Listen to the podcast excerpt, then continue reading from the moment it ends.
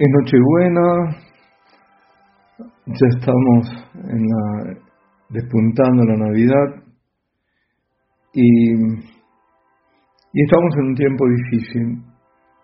En todo el mundo estamos en guerra, una guerra muy particular, una guerra espiritual, una guerra, y no solo espiritual, que luego se emboca en otro. Eh, oculta, muchos no, no se dan cuenta, no abren los ojos, pero estamos en, en este tiempo maravilloso que recordamos el nacimiento de nuestro Señor en Belén de Judá. Y por eso escogí ahora eh, dos historias, o historias de dos Navidades durante la guerra. Que, curioso, ¿no? Pero sí, por el contraste, por lo que significa eh, el Señor y su venida, que no deja a nadie indiferente. La primera historia fue en la Primera Guerra Mundial. Era el 24 de diciembre de 1914, en Bélgica. Estaba por anochecer. Era el quinto mes de guerra. Los soldados estaban en sus trincheras. El frío era intenso. Los cuerpos se entumecían por el frío y la humedad. La humedad de las trincheras que estaban anegadas. Por ellas corrían también las ratas. El hedor era horrible por los excrementos humanos. Dormían de pie. Soldados muertos estaban entre las dos líneas, porque los enemigos estaban uno frente al otro, pero no podían sepultarlos. Pues esa noche, la primera noche buena de la guerra, pasó algo inesperado. Los soldados alemanes empezaron a prender velas en los miles de pequeños árboles de Navidad que les habían enviado al frente para elevar la moral. Luego comenzaron a cantar villancicos. Primero Noche de Paz, luego un torrente de canciones. Los soldados ingleses escuchaban atónitos. Los ingleses respondieron con aplausos, al principio con cierto reparo, luego con entusiasmo.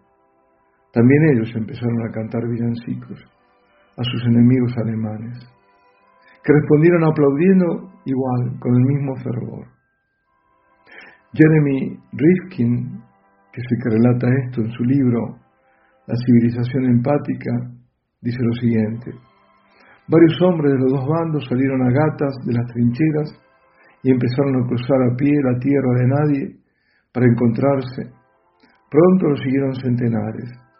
A medida que la noticia se extendía por el frente, Miles de hombres salían de las trincheras, se daban la mano, compartían cigarrillos y dulces y se enseñaban fotos de sus familias. Se contaban de dónde venían, recordaban navidades pasadas y bromeaban sobre el absurdo de la guerra. A la mañana siguiente, mientras el sol de la Navidad se elevaba sobre los campos de batalla, decenas de miles de hombres, según algunas fuentes hasta cien mil, charlaban tranquilamente. 24 horas antes eran enemigos y ahora se ayudaban para enterrar a los camaradas muertos. Claro, duró poco, porque cuando los altos mandos de uno y otro ejército lo supieron, hicieron que todo se desvaneciera. La guerra continuó cuatro años más, con casi nueve millones de bajas militares. El otro episodio ocurrió en el frente de Stalingrado.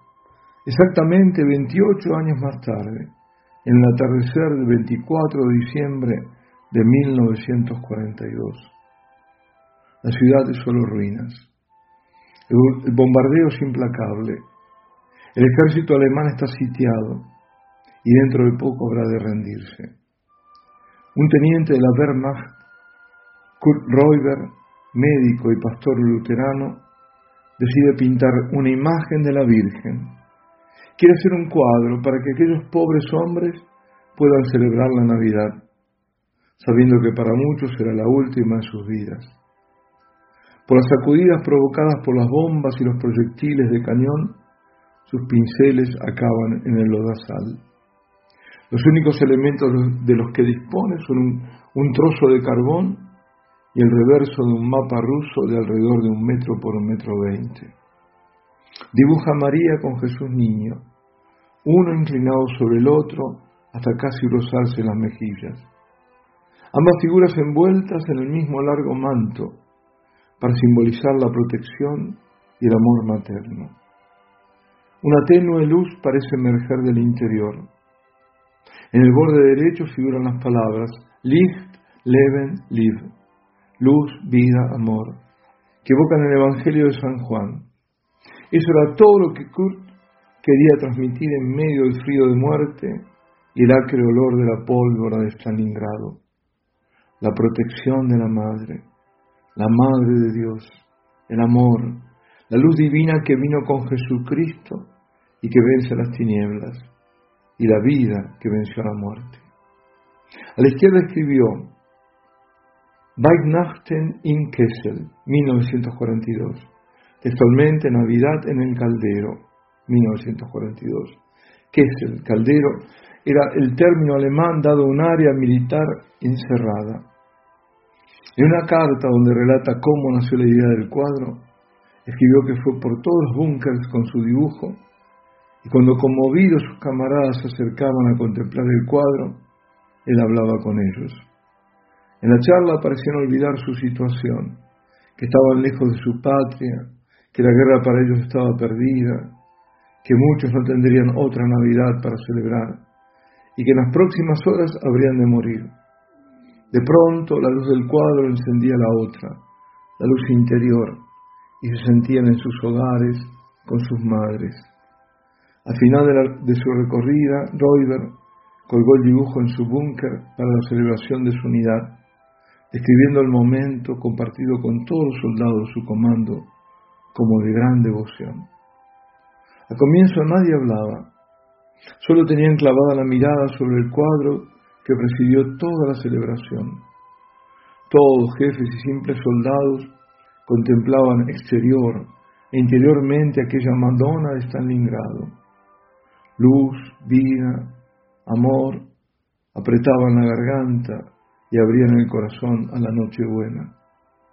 La Madonna partió de Stalingrado con un comandante de la 16 División Panzer, en el último transporte aéreo que dejó a la sitiada sexta división alemana. Reuber no tuvo igual fortuna y fue llevado prisionero luego de la rendición. El dibujo y las cartas de Reuber fueron publicadas inmediatamente después de la guerra. Y también se escribió un libro apologético de poesía bajo el nombre de La Madonna de Stalingrado. En la carta redactada esa misma noche de Navidad, el médico y pastor cuenta, pasé la noche buena con los otros médicos y los enfermos. El comandante les había dado a los convalecientes su última botella de champán. Brindamos por aquellos que amamos, pero antes que tuviéramos la oportunidad de gustar el vino, tuvimos que arrojarnos al piso porque una lluvia de bombas cayeron fuera. Tomé mi maletín de médico y corrí al lugar de las explosiones donde, había muertos y heridos.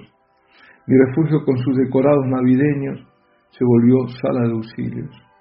Uno de los que estaban muriendo se había sido alcanzado en la cabeza y no había nada que pudiese yo hacer por él. Había estado con nosotros para nuestra celebración y tenía solo ese momento antes de ir a su puesto.